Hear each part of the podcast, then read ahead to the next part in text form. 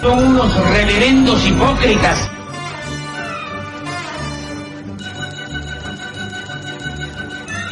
¿Por qué no suben a la tribuna a responderme si son tan hombrecitos? Tú te puedes reír, tú puedes decir lo que tú quieras, pero tú mientes.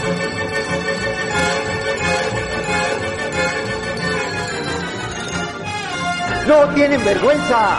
¡No tienen cara! Cállate, chachalaca. Bienvenidos a Política Nacional. Disculpe si nuestras netas se le estrellan en la jeta. Y por favor, sea serio. Hola a todos, hola chamacos, soy Oscar Chavira dando comienzo a Política Nacional, radiotuiteros.com, eh, la casa de Política Nacional, por supuesto, llega a buen lugar. Si usted no se está eh, sintonizando, pues quiere decir que se la va a pasar chingón la próxima hora y media eh, para darle la madre a la semana laboral. Ya es viernes, santificado sea, qué bueno, ha sido una semana dura, ¿no? Digo, octubre se nos pasó hecho la chingada. Eh, sí, a mí octubre se me hizo muy, muy corto, no sé por qué. Pero esta semana ha sido cuesta arriba. Bueno, gracias a la gente que se está congregando. Eh, que nos está escuchando en el chichero vía TuneIn. Por TuneIn salimos a desde las Islas Canarias hasta las Islas Revillagigedo, ¿no? Entonces, no debe haber problema desde eh, la península del Yukon hasta la Tierra del Fuego. Ya llegó Javier Santoyo, quiere decir que ya hay quórum legal para comenzar este desmadre. Gracias a la gente que se está congregando en el TAG de la estación. Solo rudos del TAG, eh, algún día usted tiene que pasar la experiencia de estar en el tag de Política Nacional, aquí en la página web, radiotuiteros.com. Porque pues, los muchachos, mire, lo, van a dejar bien servido. ¿De qué? No sé, pero lo van a dejar bien, bien servido. Este, dice Daniel Cedonoso que cómo nos ha ido con las medidas de Alfaro. Mire, déjeme decirle, el Chavira, pues ha estado en cuarentenado, eh, porque, porque población de riesgo, ¿no? Y pues ha librado esta semana de botón de emergencia del, del gobernador Alfiurer, ¿sí? Pero yo sé por amigos, conocidos y compañeros de trabajo, pues que es una chinga, ¿no? Es una chinga esa situación de querer desalojar a la gente de Guadalajara, a la gente de a pie de Guadalajara, que generalmente hace un pico de cuatro y media a nueve y media, son cinco horas de hora pico aquí en Guadalajara, ¿Por qué? Pues porque pues, ya sabe usted, ¿no? Infraestructura de Pueblo Grande, apenas tenemos tres líneas de tren ligero. Este, nos tarda, nos tardamos nada más cuatro años en construir la tercera. Así nos las gastamos acá en este rancho grande. Y pues el Faro quiere desalojar a la gente de Guadalajara de a pie en dos horas. No, pues mire, yo no le echo la culpa a los camioneros porque pues no hay suficientes choferes no hay suficientes unidades para desalojar a toda la gente en dos horas. Carajo, no, no se necesita gran ciencia para saberlo. Bueno, Alfaro ya dice que suavizó las, eh, las disposiciones del botón de emergencia. A mí me parece este, que nomás nos está dando atolito con el dedo. Va a haber eh, camiones los sábados y los domingos, que no había. Pero pues entre semanas seguimos igual, ¿no? Está cabrón. Y yo no sé qué haría el Chavira si tuviera que asistir a su empresa, ¿no? Porque mire, eh, el joven, eh, este que habla, pues se hizo la consigna ecológica de, pues no volver a tener un automóvil en su vida. Entonces uso el transporte urbano. Y pues sí es una chinga, debo decirlo. Saldré 5 o 6 de la tarde y a las 6 de la tarde ya no me tocaría camión vacío, ¿no? Imagínese dos horas de, exposición, pues sí está cabrón. Yo digo que Alfaro hizo una mega pendejada, pero pues háganlo entrar en razón. Yo aquí en Política No Conal lo he dicho, lo hemos repetido y ahí está mi estimadísimo paisano Jules Guitar. Les dijimos que Alfaro era un mini caudillo cristero y ahí lo tienen, ¿no? Está hecho en el molde de nuestro presidente y bien amado líder legítimo, ¿no? Pues así estamos. Eh, gracias a la gente que está congregando en el TAG, ya lo dije, ¿sí? Ya viene Jorge Arce, procede en chinga, eh, va a pedir la mención a Gabo Navarro, traen ahí una relación virtuosa, el, el licenciado Jorge Arce y Gabo Navarro, no sé por qué. Bueno, pero hoy no venimos a hablar de política nacional, o sí, tal vez sí. Podríamos decir que pues lo que pasa en los este, unites nos afecta. Eh, sí nos afecta, no, quizá no en la medida que deberíamos asumir, pero pues de alguna u otra forma el hecho de que de quién va a ser el próximo presidente de los Estados Unidos, pues nos afecta. Y, cuando hablo del gabacho, pues siempre me gusta invitar a pues, un, un, lector asiduo de la política norteamericana que sabe traducir pues, a, las filias mexicanas.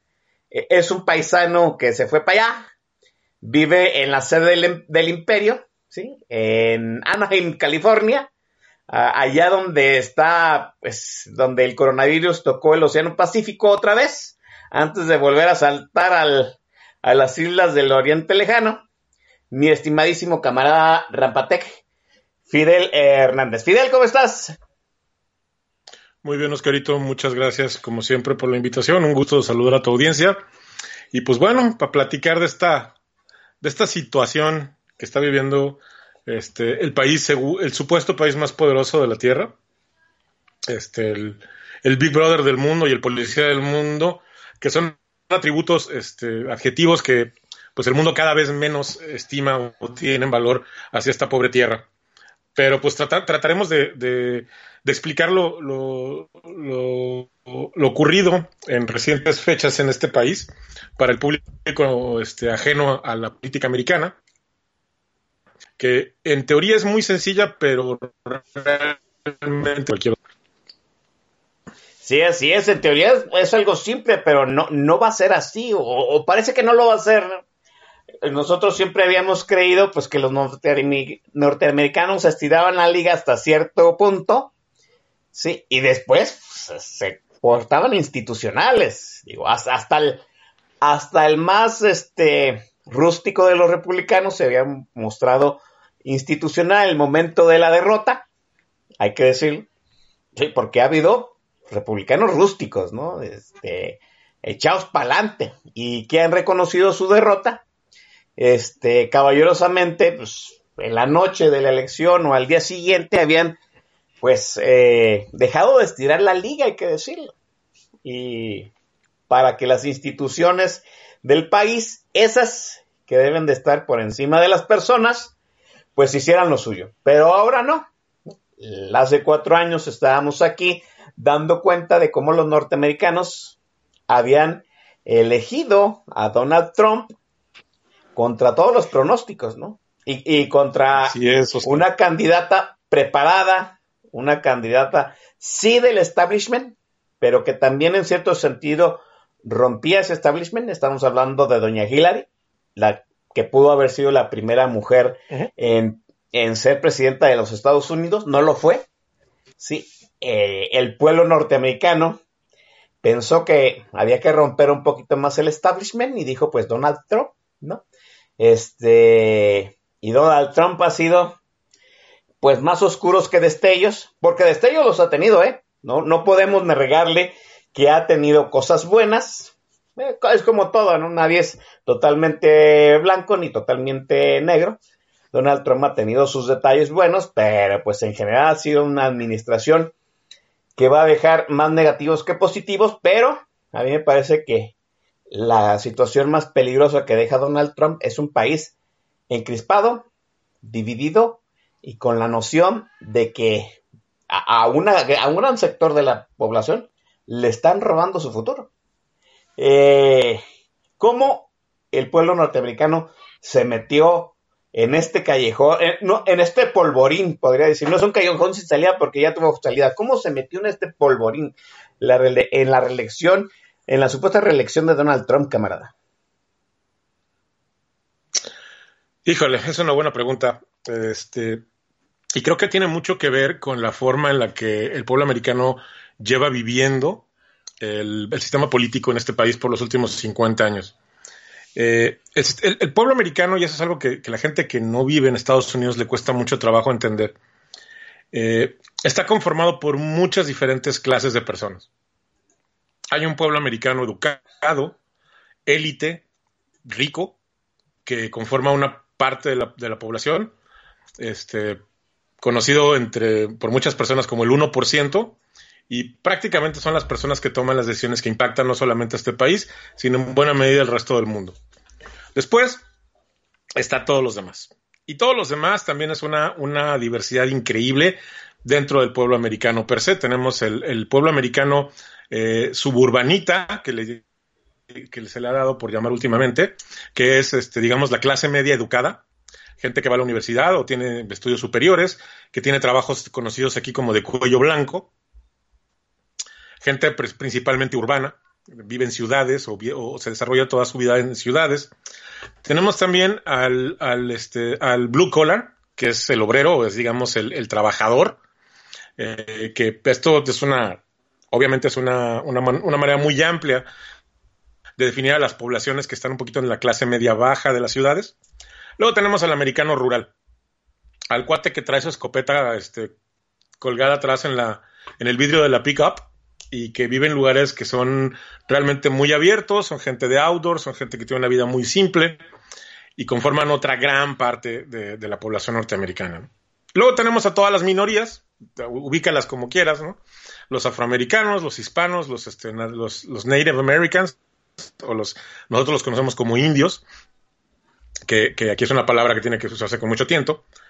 Entonces, e, es un país realmente muy, muy diverso. Sin embargo, eh, desafortunadamente, por, por cuestiones de cómo se maneja la información hacia la sociedad norteamericana y cómo se ha manejado por muchos años, hay una, una bien aceitada máquina de propaganda este, dirigida por el establishment que ha, este, no solamente ha eh, alimentado la información, sino también la percepción de la sociedad norteamericana. ¿De qué me refiero con esto?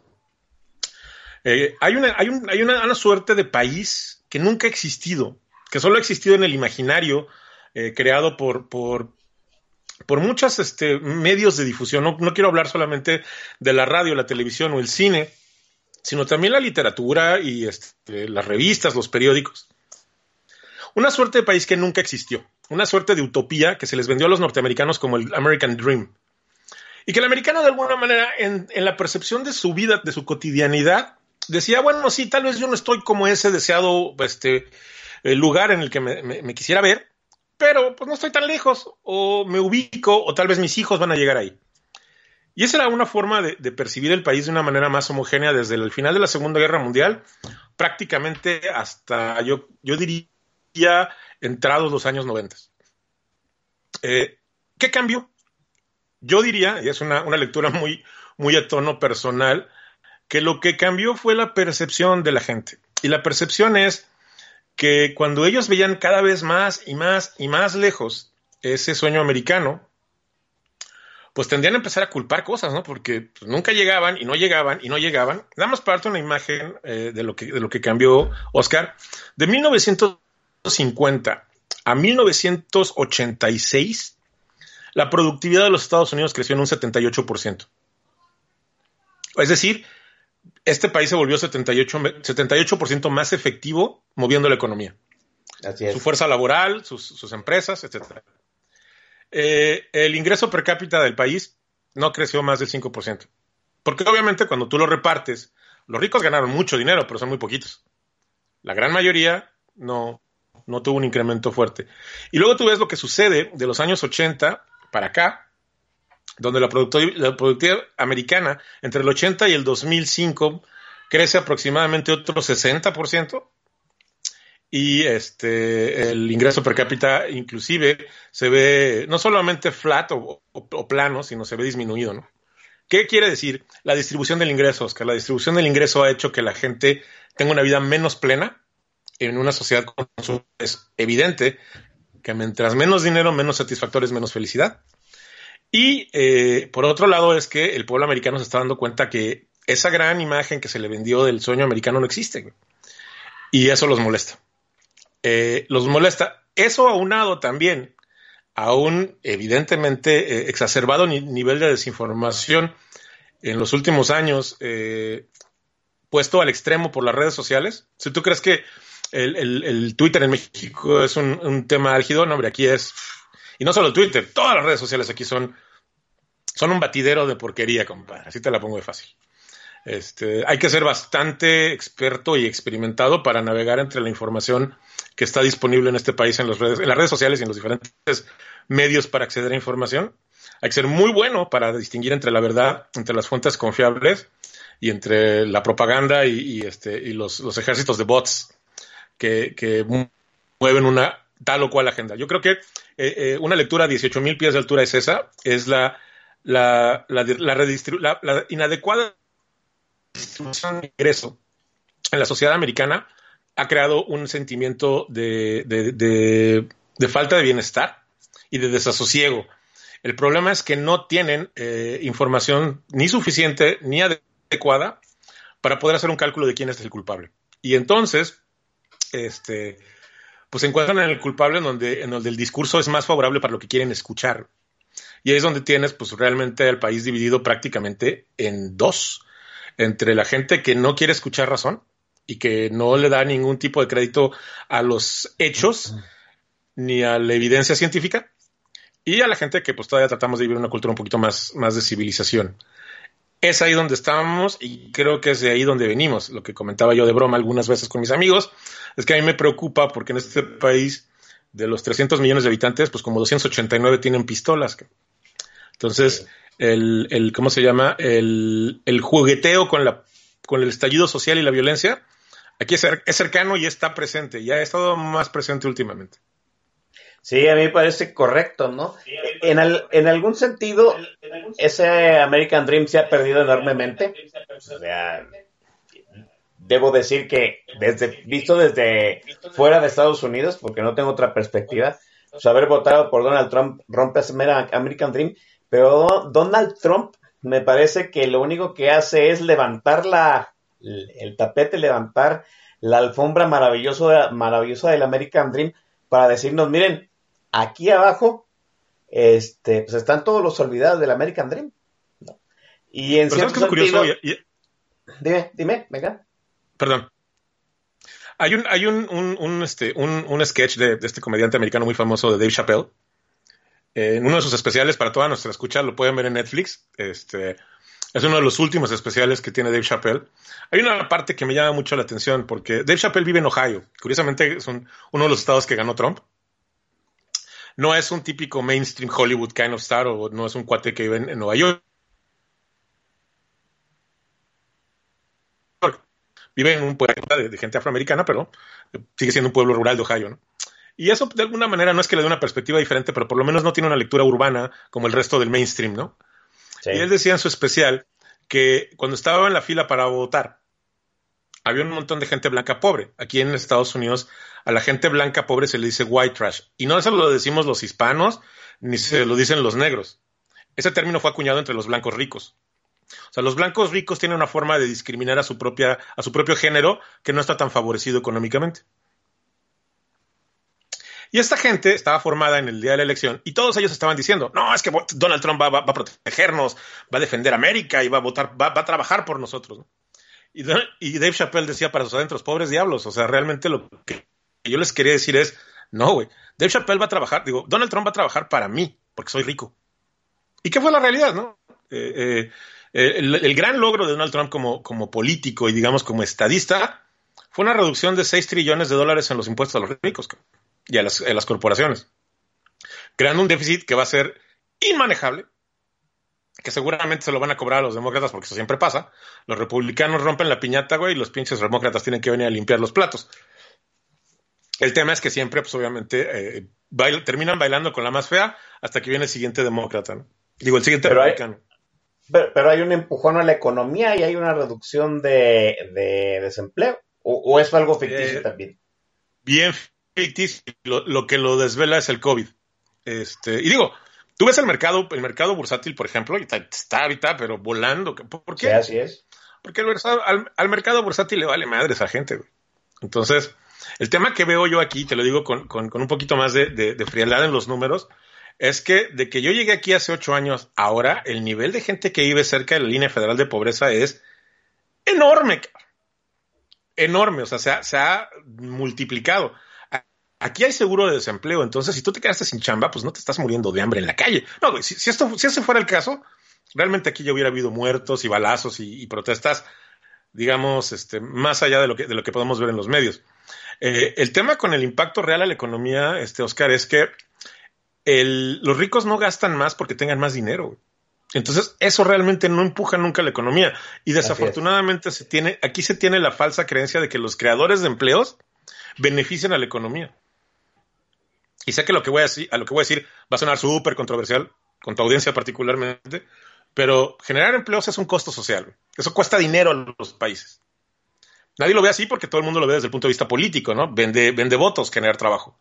Pero no, güey, para generar trabajo hay que saber si realmente la generación del empleo es socialmente eficiente o no. Es un tema económico, pero no necesariamente es positivo. Entonces, muchos creadores de empleados, como, por ejemplo, como Walmart, le crean un costo social más grande al país del beneficio que dan por sus trabajos. ¿Y por qué? Porque los empleados de Walmart no ganan sueldo suficiente para sostener a sus familias y tienen que acudir a la seguridad social, que al final termina subsidiando por medio del Estado a los A grandes capitalistas. Así es. Eso no se, no se menciona directamente porque pues, a las grandes corporaciones no les conviene, pero es una realidad. Aquí realmente la telaraña que, que sostiene, yo ya no diría la red, es la telaraña social, o la última telaraña que, de, de, ¿cómo se llama?, de soporte social, es lo que hace la diferencia entre una revolución y lo que estamos viviendo ahorita. Ah, eh, Donald Trump llega a la elección sin grandes méritos económicos, eh, con grandes méritos a las élites y con, una con un controversial manejo del coronavirus, pero aún así vemos que Joe Biden pues va a ganar, como, como dicen, va a librar el examen ¡Apenitas, muy cabrón! apenitas. Entonces, eh, quiere decir, quiere decir que todo aquello que nosotros desde fuera estábamos viendo negativo de, de Donald Trump, no, no, no permeó, no captó, o la gente verdaderamente no sintió que Donald Trump estuviera haciendo mal las cosas, o, o- o es más el rencor a las élites, ¿no? Donald Trump sigue siendo cosas. esa, esa, esa tabla de sal- salvación de, eh, como tú dices, ¿no? Del, pues, del establishment norteamericano. Déjame, déjame platicarte rápidamente por qué creo yo que, la situación vino de esta manera. Los demócratas tienen un problema, y el problema es que los demócratas no son marcianos, güey, también son gringos. Y este, y la gente que, patrocina sus campañas electorales, sus donors, o como decimos aquí, los donadores, este, son las mismas empresas y los mismos ricos que le donan al Partido Republicano, güey. O sea, y la industria farmacéutica y, la industria, este, ¿cómo se llama?, de las aseguradoras y los grandes intereses de, los, de este país, ¿no? Entonces, los demócratas a veces pareciera güey, que son un partido de güeyes que están listos para perder, cabrón. Y están programados para ello, ¿no? A diferencia de los republicanos que van a pelear, van a pelear con uñas y dientes y con un puñal, en- eh, con, con- con el puñal entre los dientes hasta el último rescabio de, Como último de- ¿cómo recurso, sí. de- de poder político. Y si no me creen, vean lo que pasó con el último, el último juez de la Suprema Corte, ¿no? A Obama no le dejaron, no le dejaron elegir un, un, este, ¿cómo se llama? Un juez para la Suprema Corte en la última, en el último año de su gobierno, y a este cabrón le aprobaron uno en las últimas dos semanas. Así es. Entonces, ¿por qué? Porque es la diferencia entre los republicanos y los demócratas. Ahora, ¿por qué los demócratas no pelean? Pues porque pi- piensan que si tienen, que si asumen posiciones radicales, y ahorita, ahorita hablamos de eso, este, los donadores les van a quitar el dinero, güey. Y aquí sin dinero de, de los ricos no ganas una elección. Bueno, no ganabas una elección. Eso ya empezó a cambiar. Poco a poquito, pero empezó a cambiar. Eh, Es la, es la de 20 paradoja. dólares Ah, y más, perdón. la gente que no toma corporate PAC money, que ya son 10 congresistas y son dos senadores y son este, algunos legisladores estatales, pero es un movimiento que está empezando a tomar fuerza también en este país. Aquí también hay un tema bien interesante, Oscar, que es el- la brecha generacional. güey. ¿Quién vota en este país usualmente en gran medida, en grandes cantidades? Los viejitos, la gente mayor. Y me refiero a la gente de 60 años para arriba. Los baby boomers. Y lo, lo curioso es que entre los baby boomers, pues la mayoría republicana es grande. Es gente que creció con ese sueño del American Dream, tan, no todavía, tal vez no tan, este, ¿cómo se llama?, corrompido, que pudo, pudo ejercer esa parte de su sueño, que tuvo una vida bien sencilla. Estudió hasta el high school, consiguió un trabajo, se casó con su sweetheart del high school, tuvo seis hijos, Los seis salieron a los 18 años, como Dios manda, bueno, y como la manda casi casi la constitución de este país, Sí. y se retiraron, cabrón. Eh, eh, eh, La son los norteamericana, sin aspirar a más. to- todavía fueron este, beneficiarios del New Deal, ¿no? Ah, por supuesto, pero les hablas de cualquier tipo de socialismo y te Bueno. escupen, cabrón. Sin entenderlo, ¿no? Porque este país, este país es más socialista de lo que todo el mundo se pudiera imaginar, pero Cierto. no hablemos de eso. Porque es la la paradoja. semántica es importante en este país, güey. Y si no, Fíjate, ahorita- Sanders. Eh, ah, eh, exactamente eso venía, ¿no? La paradoja de, de nuestro tío Bernie. Entre más, entre más izquierdo, más radical, menos apoyo económico y más lejano de la gente que sí vota. A- ahora estoy entendiendo mucho. Bernie Sanders, en, en- Ajá. Bernie Sanders, en comparación de, de, de los, de los lados políticos, sería el equivalente a un Mario Fabio Ventrones, güey, de México. Sí, claro. Sí, sí, sí. O sea, O es la izquierda de la que estamos en su sana dimensión, ¿no? Eh, qué curioso, ¿no? Ahora, ahora, ahora tomamos en cuenta una situación. Eh, esas campañas, ese llamado, hasta en los Avengers, de que la gente se inscriba para votar, pues no es un llamado más que a la gente joven. Qué curioso, porque en la gran mayoría de las este, democracias latinoamericanas, la población que masivamente vota, que vota más, pues es la joven, ¿no? Aquí no pasaba eso, aquí, aquí eso no era, no era, y, y eso es parte del fenómeno que también quisiera explicarle un poco a la audiencia que no está tan, este, ¿cómo se llama? familiarizada con cómo funcionan las elecciones aquí, este, por qué estamos viviendo lo que estamos viviendo. La primera parte me gustaría empezar explicando que en los Estados Unidos no tenemos elecciones universales como lo, lo tienen en muchos otros países del mundo. Es decir, la mayoría del voto no cuenta para definir al ganador Así es. lo cual hace que se utilice un mecanismo de hace doscientos y tantos años que se llama colegio electoral. Y el colegio electoral principalmente dice que cada estado, de acuerdo a la distribución de población que tiene y a la importancia económica que tenía también en ese tiempo, tiene un número de- definitivo de, electores. Son representantes que van a ir al, ¿cómo se llama? Al, al final de la elección a decir, está en la Constitución, cómo va a seleccionar a esos electores. El 99% de los estados elige a la mayoría absoluta. Es decir, si tú ganas el 51% un- de la elección, o el, si tienes un punto porcentual, un 0,0 punto por ciento más porcentual que tu, que tu oponente, tú ganas todos los votos del colegio electoral. Es decir, un ejemplo, California tiene 50, 50 y tantos, 50 este, eh, electores. Entonces, el que gane California va a mandar 50 electores al, al, al, ¿cómo se llama? Al colegio electoral. Y entonces, este, digamos que si la elección tiene 20 millones de votantes y un candidato tiene, tiene 10 millones más un voto, él ganó. Y así el otro güey tenga 9 millones 999 mil 999, el que, el que tiene mayoría absoluta de votos es el que gana el colegio electoral. Así es. Entonces, lo que sucede es que cada estado establece las reglas de cómo se hace eso. Eso es algo que es bien importante para que la gente entienda, porque ahí vamos en el día 9 y todavía no terminan de contar. Eso es principalmente los estados. Solo hay dos estados que dividen su colegio electoral por distritos. Son el estado de Maine y el estado de Nebraska.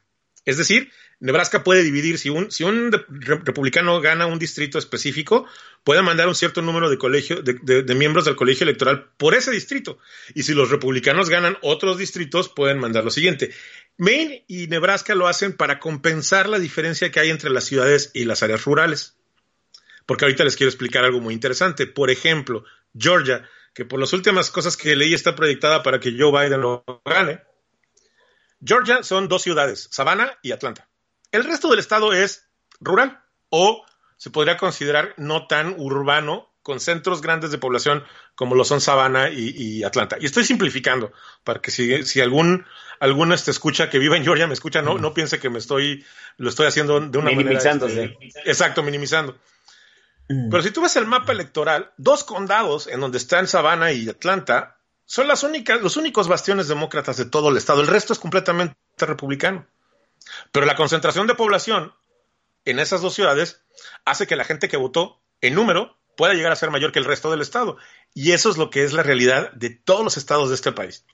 Aquí hay diversidad de voto en cada estado. Evidentemente, hay estados que siempre tienden a más, a una ideología más conservadora, como son todos los estados del sur y del medio oeste, y los estados que están en las costas tienden a ser mucho más eh, liberales, digamos, o progresistas.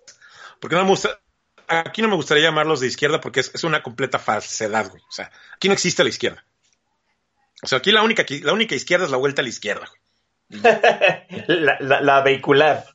Exactamente, güey. Aquí no, no hay, no hay. Y aquí el socialismo es otra cosa, güey, a lo que, a lo que entendemos en México, ¿no? O sea, aquí podría ser más, más, por ejemplo, más, más populista Trump que cualquier, cualquier gobernante latinoamericano. Güey. Y, y, con intentos fascistas y de, dictador que, que, harían pensar a los hermanos Castro, güey, como unos verdaderos novatos, cabrón. Sí, el problema sí. es que este país tiene check, tiene check and balances. Entonces, no le permitieron hacer todas las chingaderas que quería, porque no se puede, güey, porque el presidente aquí no tiene el poder suficiente. Sin embargo, tiene el suficiente poder para, para joder las instituciones de una manera irreparable por décadas, cosa que este cabrón hizo, que va a ser su gran legado, y eso si quieres lo platicamos al final. Pero bueno, para seguir explicándole esto a, los, a, los, a la audiencia sin perdernos. Entonces lo que sucede es que las, las elecciones estaban diseñadas para que la gente vote en presencia, es decir, el, 2 de, el primer martes de noviembre, porque es el día que se vota, la gente va a las, a las casillas este, y emite su sufragio en persona. Existía o existe el, el, el concepto, y, y, eso es diferente por cada estado, de lo que se conoce como absentee ballots, que son básicamente planillas electorales que se mandan por correo y que se pueden contestar ya sea por correo o depositándolas en, en, en, unos este, buzones especiales que los estados disponen a lo largo del país.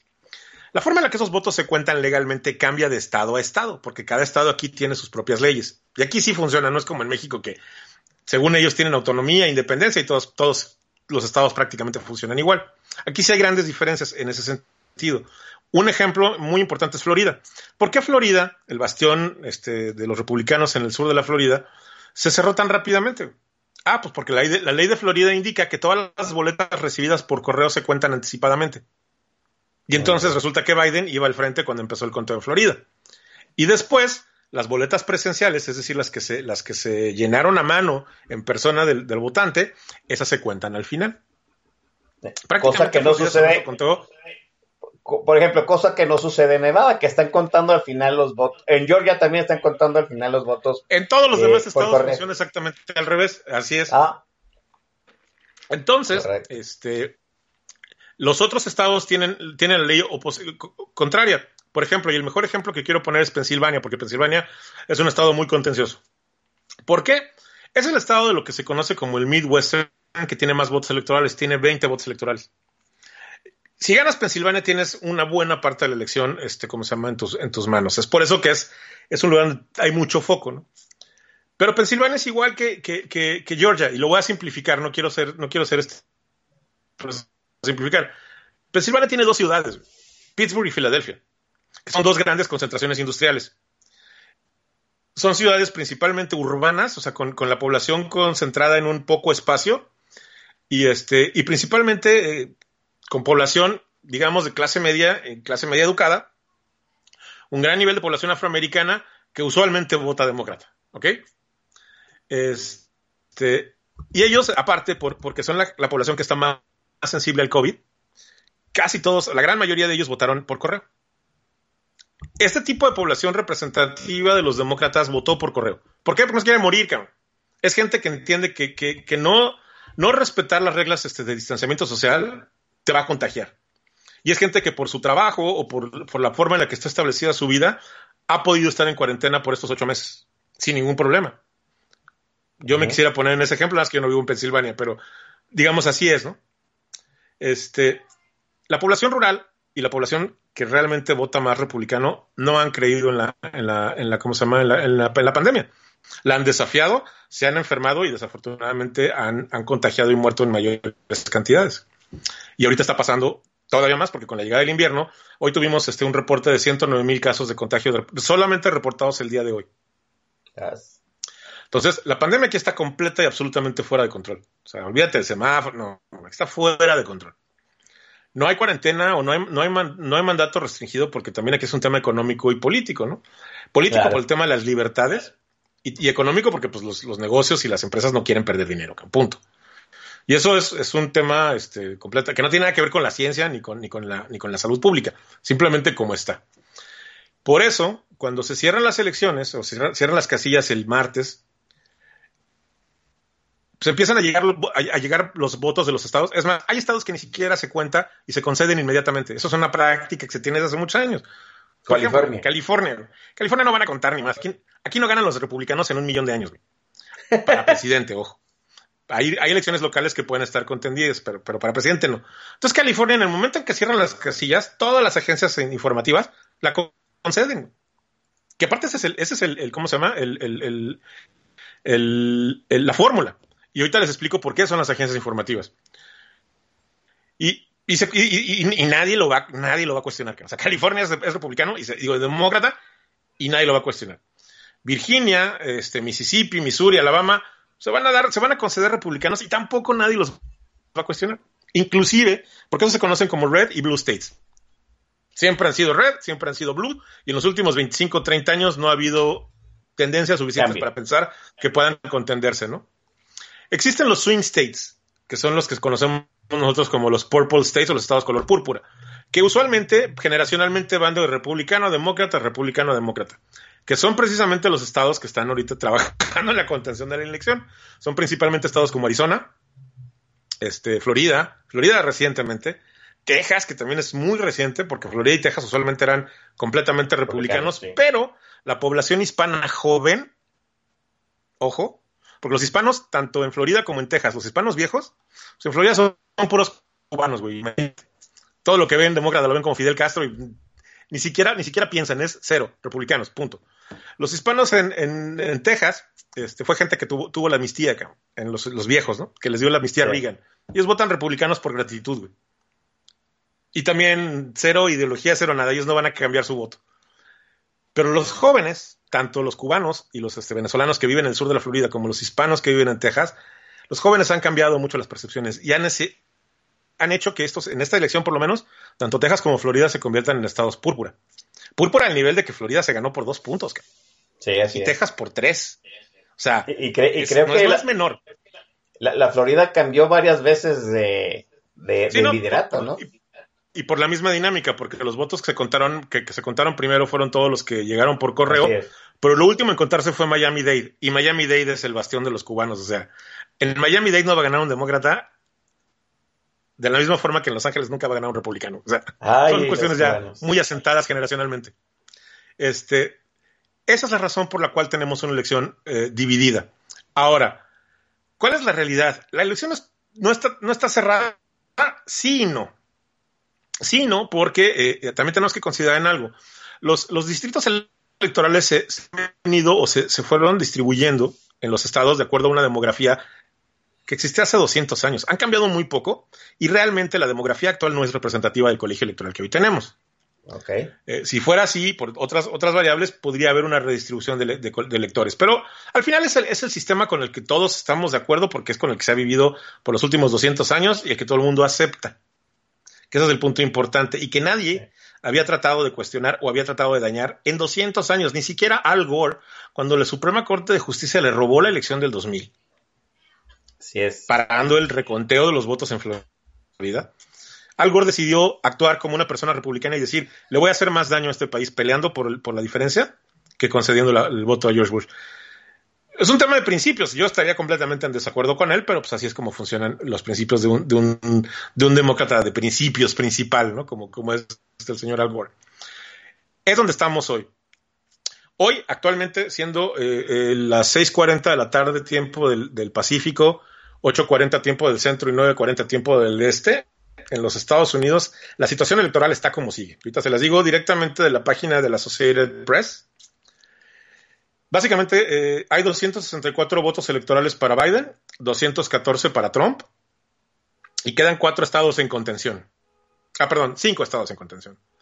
Dos fundamentalmente republicanos, que son Alaska y North Carolina, y tres que aparentemente están, bueno, no más bien, tres que están este, apuntando demócratas. Los estados en contención son Nevada, Pensilvania y Georgia. Y el estado en, ¿cómo se llama? En contención para los, para los republicanos, perdón, es North Carolina y Alaska. ¿Por qué no se han llamado estos estados todavía? Una, por el método que se utiliza, que utilizan las agencias informativas para hacerlo. Y dos, porque pues sí puede decirse que, que is too close to call. Eh, particularmente porque las tendencias cambiaron mucho. O sea, no, no ganaron por una abrumadora mayoría ninguno de estos dos, ¿cómo se llama? Ninguno de estos dos candidatos. Ahorita les explico cómo funciona el, llamado de las elecciones. ¿Por qué las agencias informativas llaman las elecciones?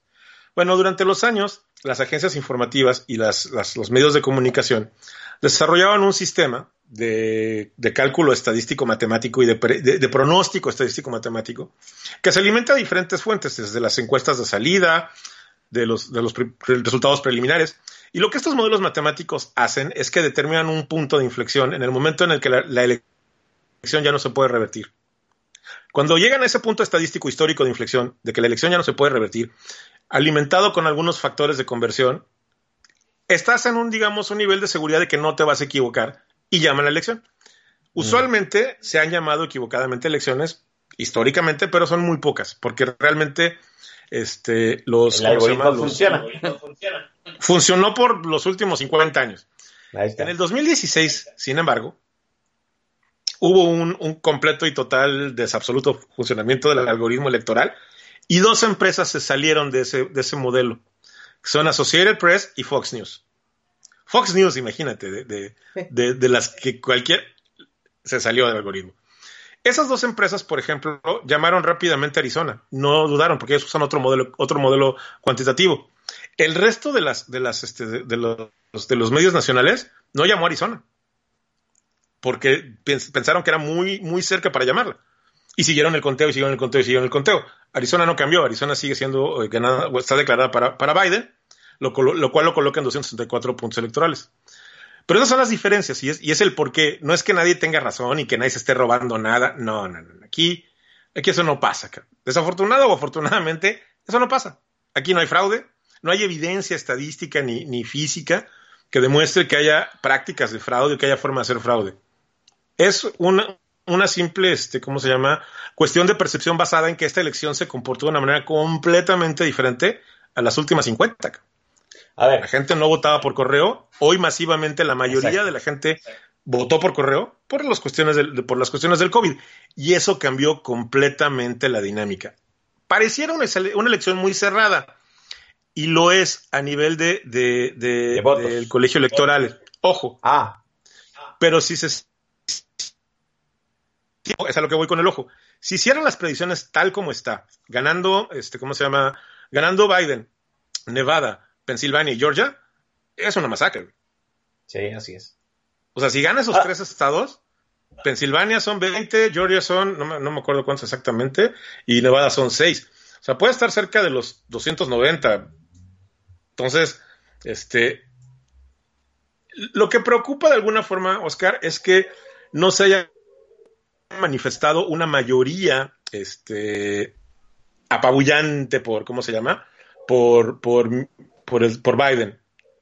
Lo cual quiere decir sí. que efectivamente el voto, el voto electoral, es decir, la mayoría que nosotros conocemos en países como México, el voto, la mayoría del voto estuvo, o sea, Biden va a ganar por 3%, cabrón. O sea, no, no va a tener un, un mandato irremediable. Claro, eso no importa. Este, ¿Cómo se llama? Al final, Donald Trump no ganó la mayoría electoral y ganó el colegio electoral, que es lo que realmente legalmente cuenta en este país. Entonces, Donald Trump tampoco tenía un mandato absoluto de, de, de, de gobierno. Sin embargo, el, el, tema más importante para mí es eh, cómo se va a manejar el tema del, del, del, Senado, porque en enero, aparentemente en enero se va a hacer un round-up para las elecciones en Georgia. Si los demócratas ya con, el con la presidencia amarrada se ponen buzos, pueden pelear un poquito, por lo menos tener la igualdad o sea, el, el, el, empate técnico en el Senado, en cuyo caso el vicepresidente, en este caso la vicepresidente, si es que llegan a ganar, este podría hacer la diferencia. ¿Por qué digo esto? Porque Biden sin el Senado es tener cuatro años más de lo mismo. Y el problema de esto es que eh, va a crear animadversión, odio, encono. Y, y entonces, ¿Por qué? Porque las cosas no van a cambiar radicalmente. Y ese es el tema. No va a haber, no va a haber una sensación de progreso. La gente aquí lo que lo tiene molesta y la gente que votó en contra de Trump no votó ideológicamente, votó porque sienten que el payaso no les cumplió. Y eso cuenta. Aquí la gente se decepciona rápidamente. La gente que votó por Trump es una de dos. O porque son americanos, 100% americanos, y pues no hay mucho que hacer con ese, en ese respecto. O porque, como dices tú, realmente no creen que Biden, que es un candidato gris, absolutamente gris, que, que, que, que no, no, este, ¿cómo se llama? Aquí dicen, eh, no incita a la pasión de los electores, cabrón. O sea, Biden es un candidato gris, cabrón. Había- había- se había lanzado para, para presidente tres veces y las tres veces ni siquiera llegó a la primera ronda. Así es. Porque era un, Déjame- es un candidato. Camarada, Dale. déjeme, déjeme darles un break a la, a la audiencia aquí. Nada más, contésteme rápidamente. Si no, en, en respuestas cortitas. Sin el coronavirus, la, la elección hubiera sido diferente. Sí, Eh, el sistema electoral norteamericano está rebasado. ¿Se necesita una reforma? sí. Bueno, pues ahí está. Déjeme mandar al primer corte musical. Oiga, el primer corte musical. Estamos hablando con Fidel Hernández. Larga charla, buen ritmo. Pero pues hay que dar un refresco, no hay que hacerle refil al vodka. Volvemos aquí en Política Nacional. Oiga, todos nuestros, eh, to- todos, todas las cámaras, todos los reflectores están apuntando a Georgia. Volvemos.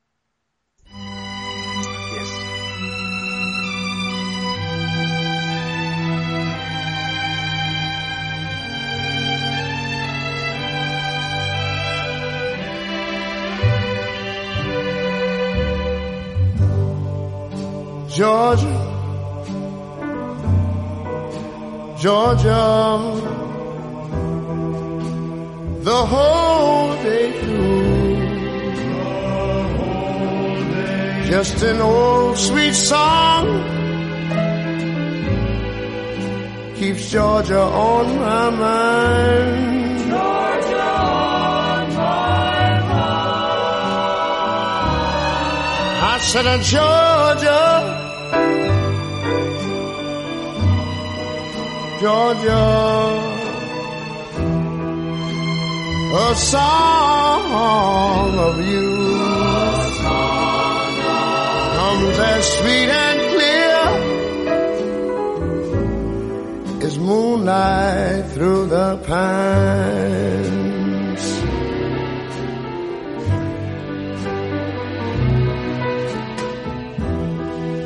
Other arms reach out to me.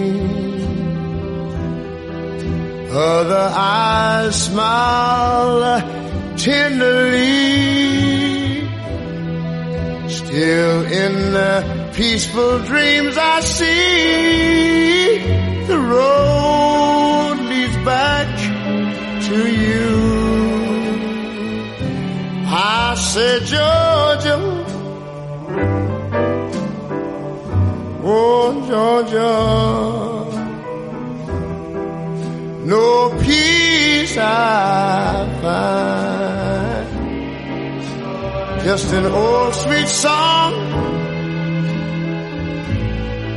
keeps Georgia on my mind. Georgia on my mind.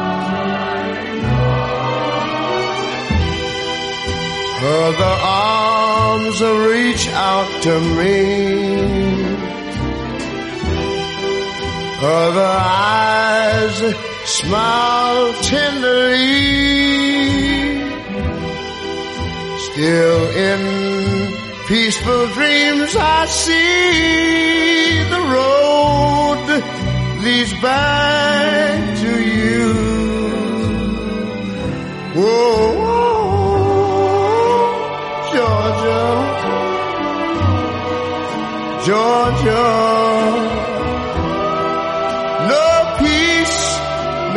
No peace I find. Just an old sweet song keeps Georgia on my mind.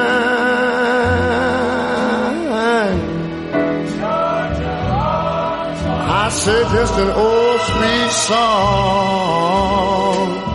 keeps Georgia on my mind.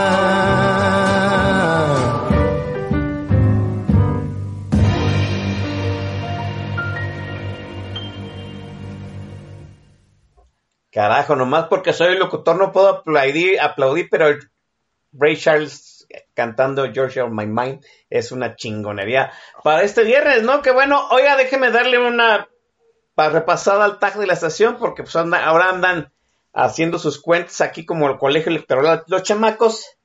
Ahí en el tag de la estación está el maestrazo Yo Soy Sorlac eh, si usted no lo sigue, mire, ha dado cuenta estadísticamente del desmadre que es el manejo de la pandemia aquí en México. Yo le mando un gran abrazote, ya lo tendremos posteriormente, porque hay, hay, unos asuntos sobre el subsidio de, los cineastas que, me he, pensado mucho si debemos de traer aquí la forma, el modo, el modo Bubendi de cómo sí, en verdad, se, se abusaba de los fideicomisos y el maestro Starlack tiene ciertas este, estadísticas muy interesantes. Está Corazón, está mi comadre Sócrates Ochoa, que le mando un abrazote.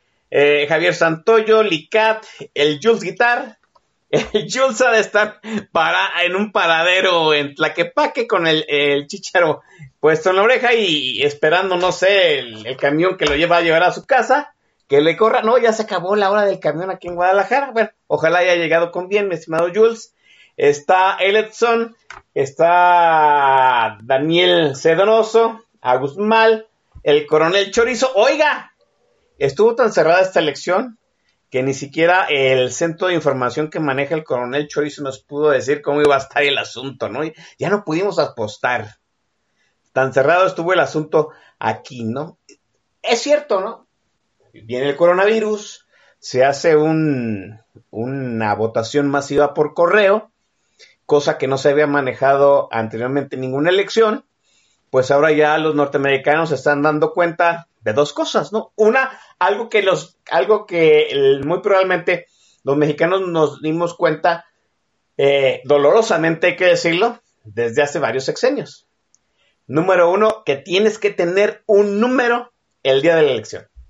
Por salud social.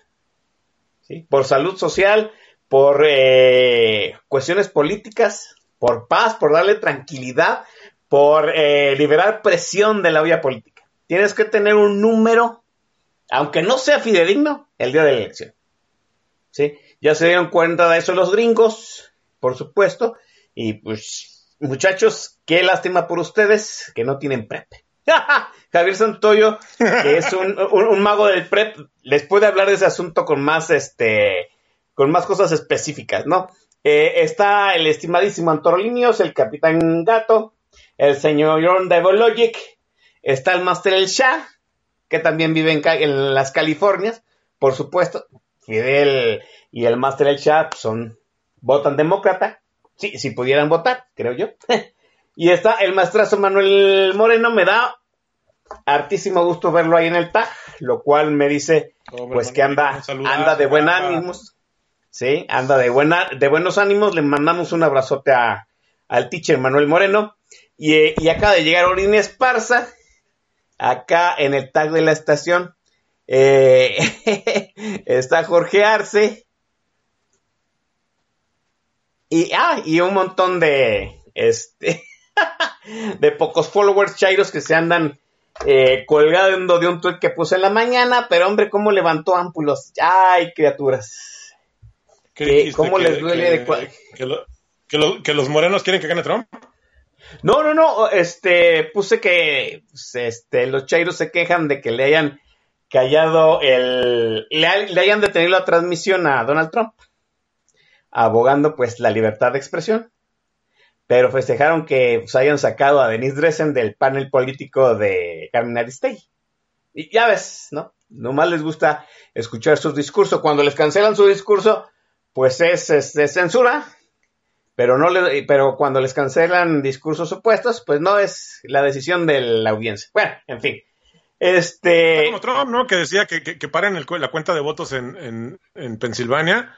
No, pero que sigan contando en, en, en Arizona, cabrón. Pues sí. yo déjenme decirle que esa situación de, de parar la transmisión de la de este de la rueda de prensa de Donald Trump sea, es todo un debate. Yo, mire, Oscar Chavia lo ha puesto ahí en su timeline y es parte de lo que yo pondero aquí en, Política Nacional. Libertad de expre- de expresión a rajatabla. A mí me parece, en mi muy particular punto de vista, que no debieron detenerlo.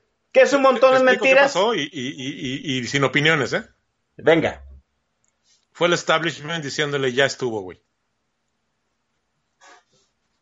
Puedes patear todo, pero no pateas el sistema. Pues sí.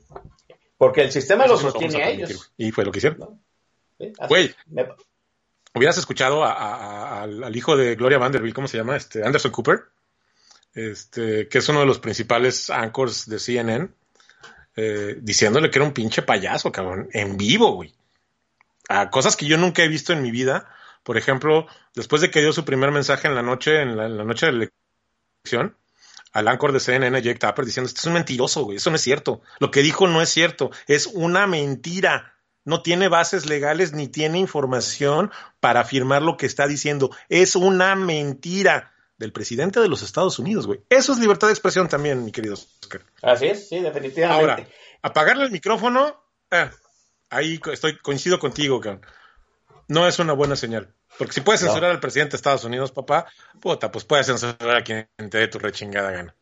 El, el- el punto aquí es el hecho, bueno, y yo creo que eso es controversia de, de otro la- lavísimo programa, es pues, quién maneja la censura.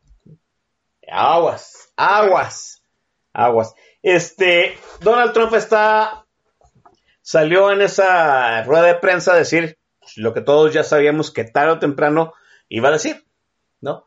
Está peleando contra la mafia del poder, eh, hay un cerco mediático, ¿sí? le robaron la elección. Si no gana él es fraude, si gana él pues es una elección contra el establishment, contra los poderes fácticos, ¿sí? Todo el discurso que los mexicanos ya, ya, ya conocemos, pero en la voz de otro hombre, ¿no? Le mandaron Yo una lo- traducción del 2006, güey. Sí, así es, hay que decirlo, ¿no? Allá, ahí el buen el maestro Pepe Merino ya nos dio las diferencias entre Donald Trump y, y López Obrador. Oh, por Dios, o sea, todo el mundo las entiende, ¿no? Lo que nos asombra son las... No nos, no, nos, no nos asombran las diferencias, todo el mundo las entiende. Estamos hablando de un candidato de Estados Unidos y un candidato eh, de México. Obviamente hay una diferencia enorme. Lo que nos sorprende son las coincidencias, ¿sí? Dos demagogos, pues que quieren el poder por el poder. Así de fácil. ¿no? Los populistas, sí. Eh, Andrés Manuel López Obrador estiró la liga lo más que pudo. Sí, se fue a, a pedir, alegó fraude a la antigüita, que es lo que está alegando ahorita Donald Trump. Pidió voto por voto, hizo su plantón en reforma, estiró la liga y sobrevivió, ¿no?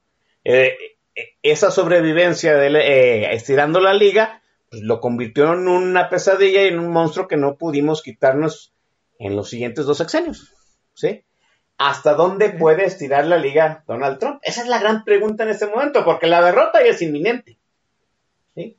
Pero la derrota no quiere decir que el Donald Trump se vaya a ir, vaya a recoger eh, su valero, su trompo y sus canicas y se va a ir tranquilamente. ¿Hasta dónde puede estirar la liga, mi estimado camarada?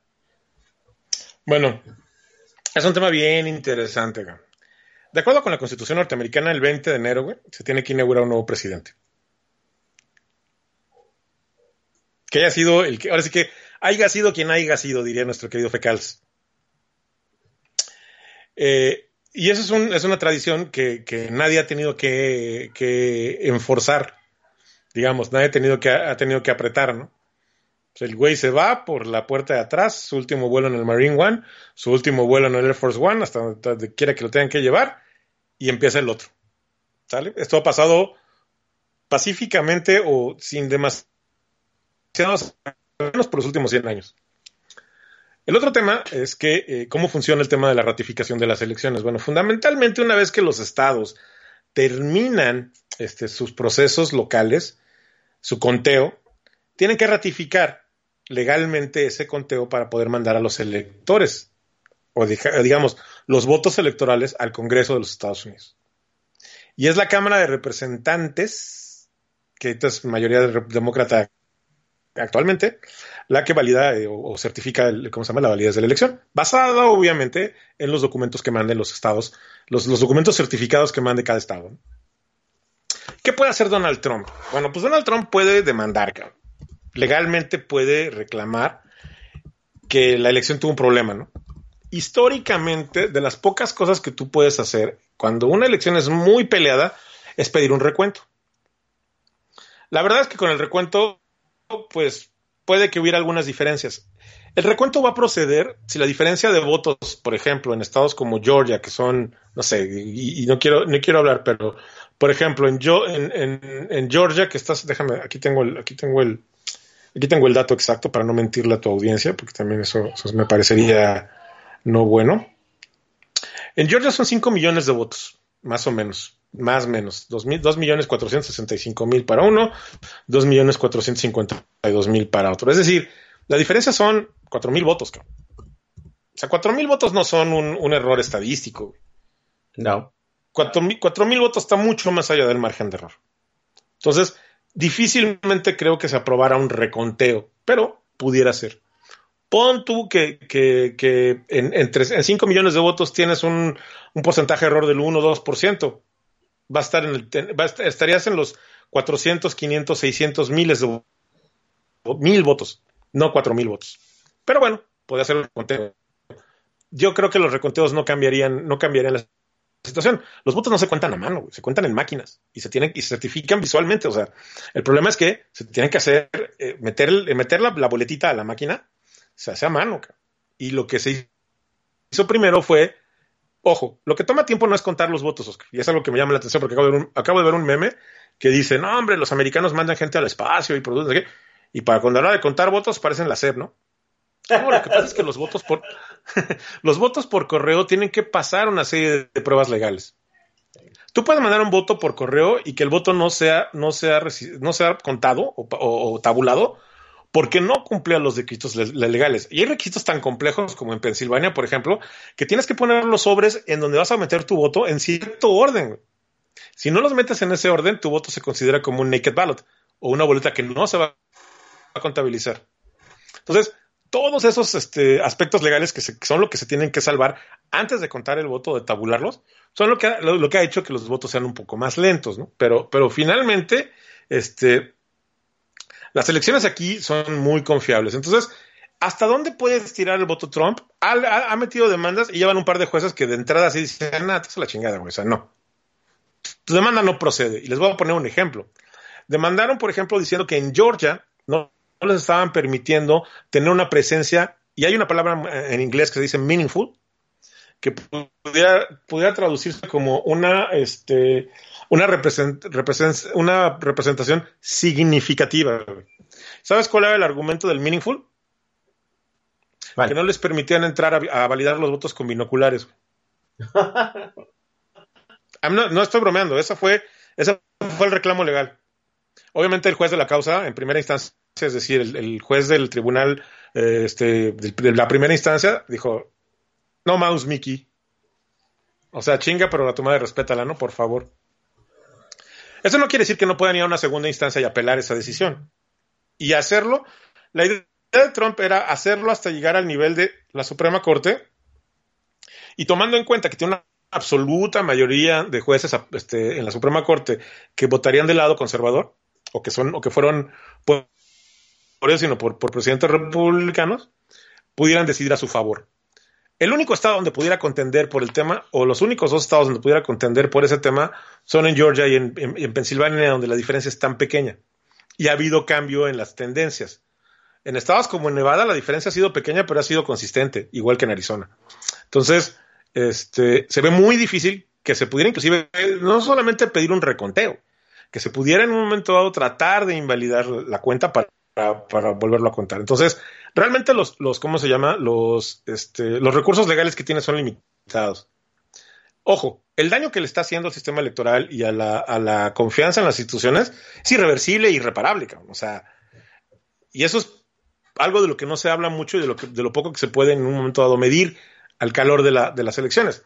Lo que va a suceder es que una vez que, que, que los colegios electorales cierren en, un en, el, en el momento en que, que, Joe tenga votos para el colegio electoral, ya no importa lo que haga con los otros, porque los votos que ya se contabilizaron y que ya no, no puede, no, puede ponerse a retar todos los estados. Pero él en, sus, en sus cálculos pensaba, y esto porque salió en un, en un artículo en un, sitio que se llama Breitbart, que si alguien lo quiere, este, lo quiere leer, es como, como haz de cuenta, un, un sitio web diseñado por el Yunque. este, sí, no, no, es ultraderechista y con más, este, con más mentiras que, afirmaciones. Eh, eh, completamente nada basado en la realidad. Eh, platicaban que la estrategia sería demandar legalmente los estados contenciosos, ¿no? Pero pues no hay realmente elementos para decir. Ahora, ¿cuál ha sido su reclamo? Y fue un reclamo que tuvo desde hace seis meses, ocho meses, que el voto por correo era fraudulento. Y el reclamo era porque él sabía que el voto por correo le iba, no le iba a favorecer. O sea, lo supo desde el día uno y estuvo. Y luego armó una campaña orquestada para destruir al correo. Por dos razones. Sí, él tiene, un, tiene un, un problema con el correo por dos razones. Una, porque dice que el correo hizo, hizo, que gracias al correo Jeff Bezos hizo multimillonario. Y digamos que se ayudó un poco. El correo de Estados Unidos tenía un problema de liquidez. Jeff Bezos necesitaba couriers. Llegaron a un acuerdo multimillonario donde Jeff Bezos les daba dinero para que los, los este, ¿cómo se llama? Para que el correo entregara paquetes para Amazon los domingos. Cosas por el estilo, ¿no? Entonces, sí. pero Trump no soporta el correo. Porque, porque eso, pues porque ese es Trump, güey. Y la otra fue porque diciendo, diciendo ok, si, si, si, limito al correo, este, puedo hacer que los, las, las, las, las, ¿cómo se llama? las boletas no lleguen a tiempo.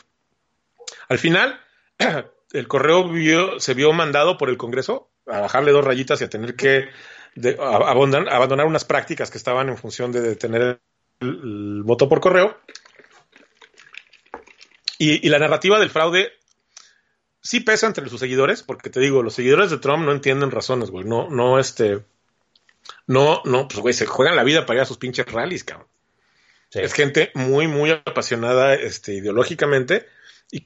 Que te digo, lo que tiene detrás es ira. Están muy enojados porque, pues porque el mundo no es como se los habían platicado, güey. Pero ahorita que no tienen trabajo, que tienen tres o cuatro familiares que están adictos a la heroína, este, y que realmente están viviendo la realidad de lo que es la pobreza en los Estados Unidos, eh, están enojados. ¿Y qué pasa en este país? En este país les, le han echado la culpa a los inmigrantes. Ah, no, pues te decía, entonces, hay otro tema interesante que quisiera compartir con tu audiencia, Oscarito, que es el hecho de que, eh, sí, efectivamente aquí hay una gran división. Eh, se notó, digamos que la, la, gran, la gran decepción, algunas personas, incluyéndome yo, fue que no fuera una victoria aplastante. Porque ¿qué es lo que representa Donald Trump para la gente que realmente eh, no, lo, no lo sigue con detenimiento? Donald Trump es un pillo. Es un cabrón, un heredero, un niño rico, que jamás en su vida ha, ha, trabajado realmente. Que todo lo que tiene, todo lo que tiene absolutamente lo ha heredado. Y lo ha perdido tres veces. Este, es tan inepto como empresario que ha quebrado dos casinos. Güey. Mira que para quebrar dos casinos, sí. que tienes que estar bien pendejo, cabrón. Pero es un cabrón que mueve muy bien los medios y que se mueve muy bien a través del, del, de la construcción social del tycoon. Porque aquí al, al tycoon lo respetan, aunque sea un tycoon de papel como este cabrón, güey. O sea, el concepto de soy billonario. Una de los grandes, de las razones, güey, por las que Donald Trump no ha, ha soltado sus, declaraciones de impuestos, es porque las declaraciones de impuestos van a mostrar que no tiene tanto dinero como él dice que no puede soportar, su ego no lo puede soportar. Sí tiene dinero, obviamente, no digo que sea un güey pobre, ¿no? Cuando reclamas que eres billonario y tienes 20 millones de dólares, pues la realidad es muy distinta. La verdad. Ahora, este cabrón tiene muchas deudas y se ha hecho de préstamos con gente muy poco recomendable. Ahí está. Es un corrupto de su putísima madre, güey. Porque todos, este, todo, todo el dinero que ha metido a través del gobierno a sus empresas, ha favorecido a sus empresas, a sus hoteles, a su familia, de una manera que, que, que no te lo podrías imaginar, güey. O sea, si la gente piensa que, que, hay corrupción en Latinoamérica, no mames, cabrón. Este cabrón se ha servido con la cuchara grande y se, ha metido, eh, ha, hecho, ha hecho negocios de armas, ha hecho negocios de bienes raíces, ha hecho negocios de lo que te imagines, cabrón ilegales y aparte a plena luz pública, ¿no? O sea, el tipo representa lo peor de la sociedad. Es un, te digo, un heredero rico, malcriado, completamente falta de apatía, falto de apatía y digo de empatía incapaz de, de tener, de, de tener misericordia por nada, güey. Lo único que le importa a este cabrón es él mismo y su imagen. Ah. Y este, Eh, eh, lo, lo gran peligroso de Donald Trump, pues, que ahora vemos, pues tiene gran apoyo popular. Como sea, va a perder Sí, la ¿sabes qué va a elección, hacer? Pero el apoyo ahí está. va, va a poner un medio de comunicación y por cuatro años va a estar ladrando en el púlpito de su Twitter y va a buscar tratar de lanzarse a la presidencia de nuevo en el 2024 si lo dejan o, o empujar una agenda este, de, de presencia, ¿no? Porque es lo que lo mantiene vivo. Pero efectivamente, eso es el gran riesgo. Yo siempre decía cuando me preguntaban cómo era Donald Trump, les decía que no había en México ni siquiera un personaje lo suficientemente jodido para representar a, a Donald Trump. Y, y siempre hacía una broma que decía que, que Donald Trump era una cruza entre Jorge Caguachi y el Pato Zambrano, güey. no puedes creer. Y aún así me quedo corto, güey, de, de, de lo que representa este cabrón, ¿no? Ahora, lo curioso es, yendo al, al, al, tema de qué, qué, cuál es el legado de Donald Trump. Bueno, les voy, a decir rápidamente qué hizo este cabrón. Aparte de, del recorte de impuestos para los más ricos, privilegiados, etcétera, que, que le aumentó el déficit a este país de una manera indescriptible, este, incrementó el presupuesto militar sin pensarlo, eh, destruyó casi todos los tratados con los que Estados Unidos había, o que Estados Unidos había llegado, digamos, a, a establecer los últimos 20 años, principalmente los más importantes eran tratados políticos. Los económicos los trató de manipular, pero pues hubo, obviamente hubo fuerzas que no lo dejaron. El hecho de que no le metieran tanta mano al NAFTA no fue porque él no quisiera, güey, sino porque no lo dejaron. No lo dejaron los intereses que se iban a ver afectados por mover, por, moverle al NAFTA. Este.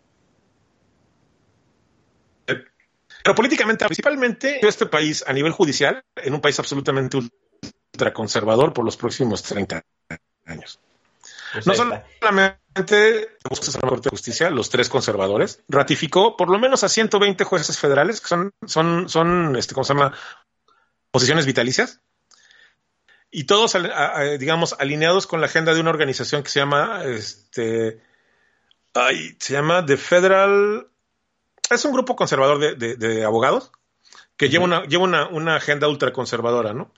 Y, este, y todos esos jueces ultraconservadores pues, son gentes que están a favor de proteger el status quo, de perseguir a las minorías a través de arrestos por crímenes menores, pero meterlos por mucho tiempo a la cárcel, este, ser tough on crime, cuando realmente el crimen en los Estados Unidos ha bajado en los últimos años considerablemente, eh, fastidiar mucho el tema de, de, de, la criminalidad en minorías por cuestiones de drogas, y que sirven principalmente para alimentar el, el, ¿cómo se llama? El Prison Industrial Complex, que son las prisiones privadas que viven de meter gente a la cárcel.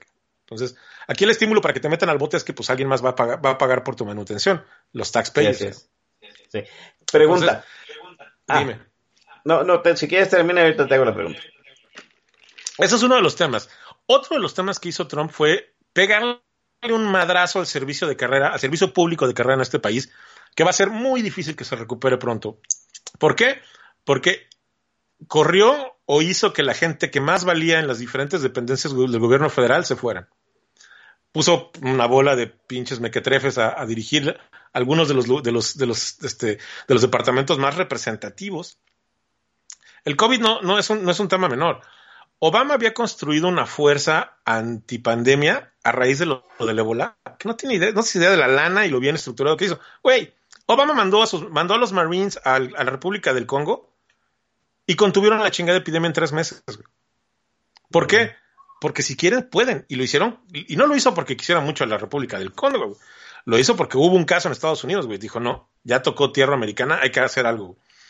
Y construyeron todo un task force entre el ejército y las instituciones este, públicas y la iniciativa privada y crearon una fuerza antipandemia. La mandaron, contuvo el ébola y estaba aquí funcionando. Cuando llega Trump, en el primer año que hizo, la desmanteló. La desmanteló por completo, cabrón. Y luego enfrentamos a la más grande pandemia. ¿Qué hizo este cabrón durante todo el tiempo de la pandemia? Salía a la televisión y decir, no pasa nada, güey. No pasa nada. 260 mil muertos, güey. Y los que faltan, ¿eh? Sí, así es. Inclusive él, él, mismo se enfermó, güey. Y en lugar y se de... quitó la máscara. Sí, no, y le, valió, y le valió madres, porque esa es la forma en la que él representa, es lo que toda su vida ha vivido. Donald Trump se ha salido con la suya toda su vida, güey. Jamás en la vida ha tenido que pagar por ninguno de sus errores. Y eso es lo que la gente de repente no entiende. Entonces, él actúa como si tuviera razón, pero lo oyes hablar, güey. Es increíble, es como si estuvieras oyendo hablar a un niño de cinco años. Así es. Mucha Pregunta, gente no lo cree, pero Ah. es, es la verdad, güey. Es un niño de cinco años. pregunta, Joe Biden se sacó la rifa del tigre. Sí, totalmente. Porque Joe Biden representa a los, a los demócratas moderados, güey. O sea, esos que tienen que quedar bien con todo el mundo, incluidos los republicanos. Lo que los republicanos van a querer hacer en cuanto Joe Biden asuma la presidencia es cortarle la cabeza y patearlo cuando esté en el piso convulsionando. Y entonces, este, él para evitar eso, pues va a querer concertar y los republicanos se lo van a querer comer vivo. güey. El Partido Republic- Demócrata desafortunadamente todavía no tiene ese peso progresista en sus filas que realmente le diga a Biden, güey, cambia un par de cosas o la gente se va- de veras te va a abonar. O sea, hay tres cosas que pueden cambiar en este país inmediatamente, con la voluntad política y la mayoría en el Congreso. Una es subir el salario mínimo. Aquí, Oscar, el salario mínimo en algunos estados es de 15 mil dólares al año, güey. Para la gente puede sonar no mucho o no poco. Pero con 15 mil dólares al año aquí no vives ni de pedo. Aquí hay gente que tiene tres trabajos. Y no solamente inmigrantes indocumentados. Americanos, güey, que tienen tres trabajos. Para poder, para poder llegar al fin de mes, güey. Son familias que no aguantan un gasto de un gasto imprevisto de 400 de 400 dólares. güey. O sea, 400 dólares los quiebran. Aquí perder tu casa, por eso hay tanto homeless en los Estados Unidos, perder tu casa es súper rápido y súper fácil. Y si te pones en deudas aquí, güey, aquí el buro de crédito te aniquila, güey, y, y te, y, te, y, te, y te arruina la vida, güey. Aquí con un mal crédito no puedes rentar una casa, güey. No puedes comprar nada. No puedes acceder a ciertos bienes. O sea, te vuelves como un pari económico, güey. Me daba mucha risa porque hace poco en Twitter vi una discusión de alguien que se, se enojaba porque no le hicieron válida una garantía de un coche en Estados Unidos, en México, ¿no? Sí. Y decía, si, en esta, si esto fuera Estados Unidos, ya me hubieran reparado el coche. Y me, dieron, me dio muchísima risa, güey, porque pobre cabrón no tiene idea, güey. En Estados Unidos el consumidor no, no olvídate que no tiene poder, güey. En Estados Unidos el consumidor no existe, güey. O sea, aquí que un, que un reclamo proceda, güey, puta. Buena suerte, güey. Y ahí te encargo si quieres demandar, güey. Los abogados se van a cagar de risa de ti, güey. O sea, aquí el consumidor no tiene ningún tipo de protección, güey. Ninguna. Y la gente lo sabe, o sea, ya, ya, ni- ya ni te enojas, güey. Entonces, pero, pero me da risa, güey, porque, porque a veces, desafortunadamente, desde México se ve Estados Unidos como una utopía, güey. Por ejemplo, la gente piensa que en Estados Unidos no hay corrupción. No mames, cabrón. O sea, que no puedas sobornar a un policía es una cosa, güey. Pero este país es encabronadamente corrupto. Y la corrupción institucional que pasa en este país es brutal. Este país gobierna para los que le pagan, güey. Y los que, no para los que votan por ellos.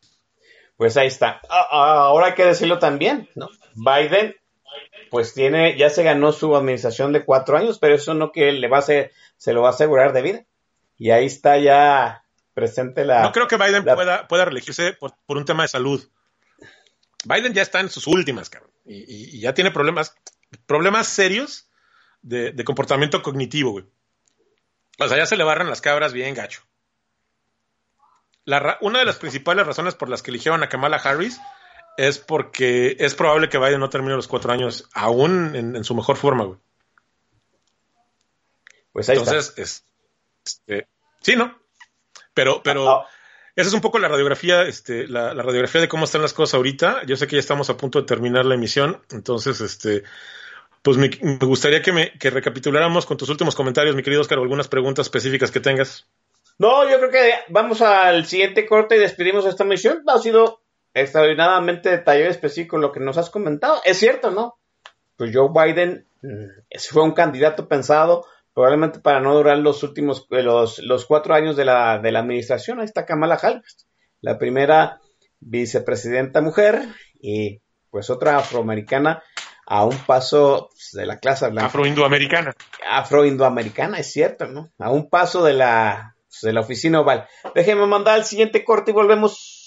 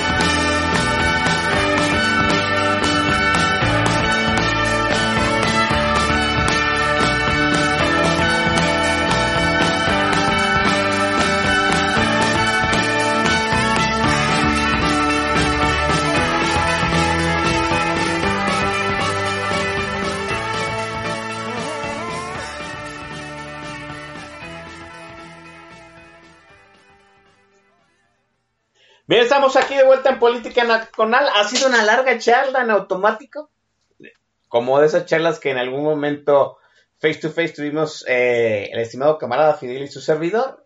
Una vez nos pasamos, ¿qué, qué sería, camarada? Unas siete horas platicando y ni nos dimos cuenta hasta que nos oscureció. Sí, más o menos como si, una tarde completa. Una tarde completa, así es, y ha sido una la gran charla. Pues ahí están los pormenores de la elección gringa. Eh, hasta dónde puede estirar la liga Joe Biden, la rifa del tigre. Digo, hasta dónde puede estirar la liga Donald Trump, la, la rifa del tigre de Joe Biden. El hecho de pues que la, vice, la vicepresidenta ahorita es una posición eh, ya no tan, ¿cómo decir?, como la reina de Inglaterra, sino que es una posibilidad alta de que llegue a la oficina oval, ¿sí? Y pues el hecho de que algo, la herencia de Trump va a dejar un legado conservador, republicano, dentro de la administración federal, dentro de la justicia federal, que es lo más importante, y el hecho de que a mí, que me sigue pareciendo muy trascendente, no solamente de que el American Dream pues ya no existe, ¿no? Una utopía que nos creímos en algún momento y no existía el hecho de que Donald Trump ya levantó la alfombra, debajo hay basura y la basura está encabronada y armada. Y vamos a ver qué, hasta sí, dónde puede estirar las ligas, camarada, en los días que viene. Esperemos, esperemos que no mucho. Eh, yo creo que es evidente que cuando, cuando declaren vencedor a Biden, porque va a ganar, o sea, no, no me queda ningún tipo de duda este, con la información que se tiene y no solamente la información que se ha publicado, sino la información que está disponible para todo el mundo. Eh, no me queda duda que va a ganar, pero obviamente sus seguidores van a hacerla de pedo. Eso no, queda, no me queda duda tampoco. ¿Qué tan disruptivos puedan llegar a ser? ¿Qué tan enojados estén? Eh, eso habrá que ver. Yo no les tengo tanta. Preocupa más que se, que protesta por cuestiones sociales agudas o profundas. No nada más porque no ganó el cabrón que ellos querían, ¿no? Pero no sé qué tan, no sé qué tan profundo esté enconado el odio en, en esa población, en, el, en, los, en, los, en, los, americanos blancos pobres, que, que son pues completamente adictos, fieles seguidores de, de, Donald Trump, ¿no? Pero esperemos que, esperemos que no, no, este, que no llegue tan, tan, tan profundamente. Yo sí, nada más quisiera cerrar con la reflexión que solía hacer mi padre respecto a las elecciones de los Estados Unidos. Y es que eh, la audiencia debe entender que los americanos siempre te van a sorprender. Hace muchos años mi padre, como un agudo lector intelectual del pueblo americano, decía que, pues, que él nunca creyó que un católico, hijo de un, de un gángster, este, de una familia eh, de Boston, pudiera ser presidente y póngale, ¿no? Ganó Kennedy. Curiosamente, si gana Biden, va a ser el segundo presidente católico en la historia de este país.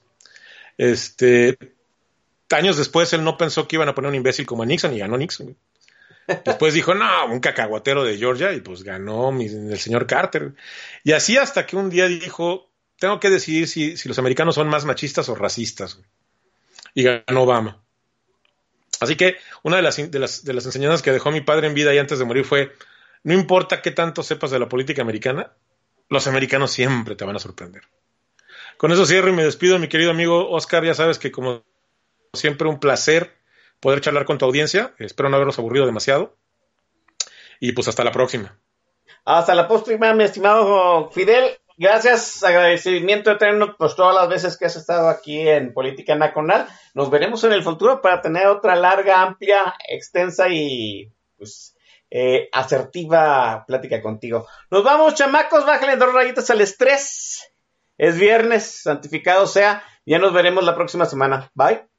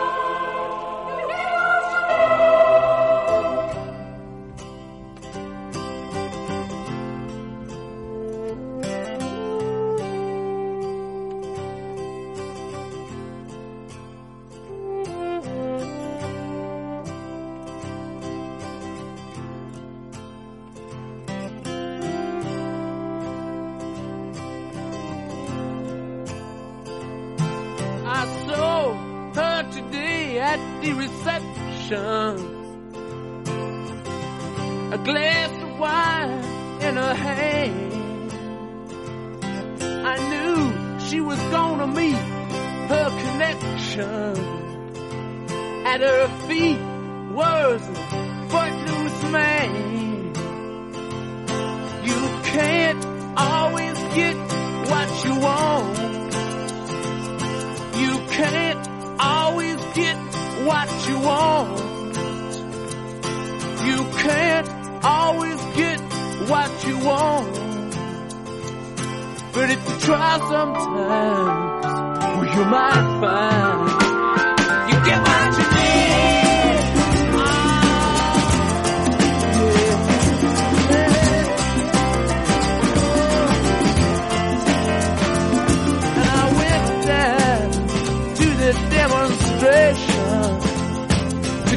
my fair share of abuse. Singing, we're gonna vent our frustration. If we don't, we're gonna blow a 50 amp fuse. Sing it to me. You can't always get what you want.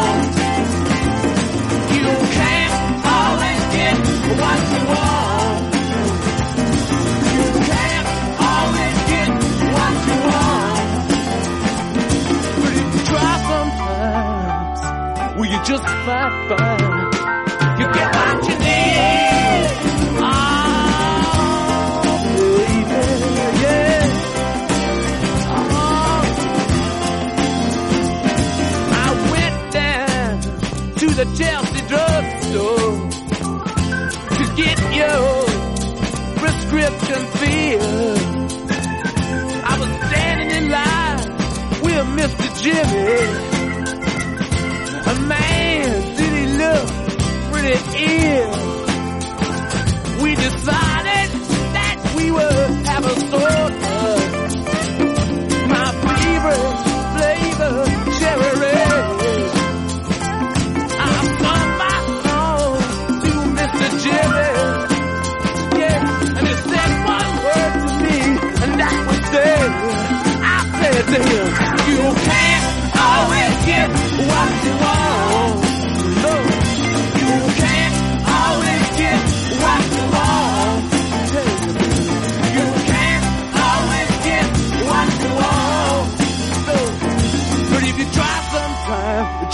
bye.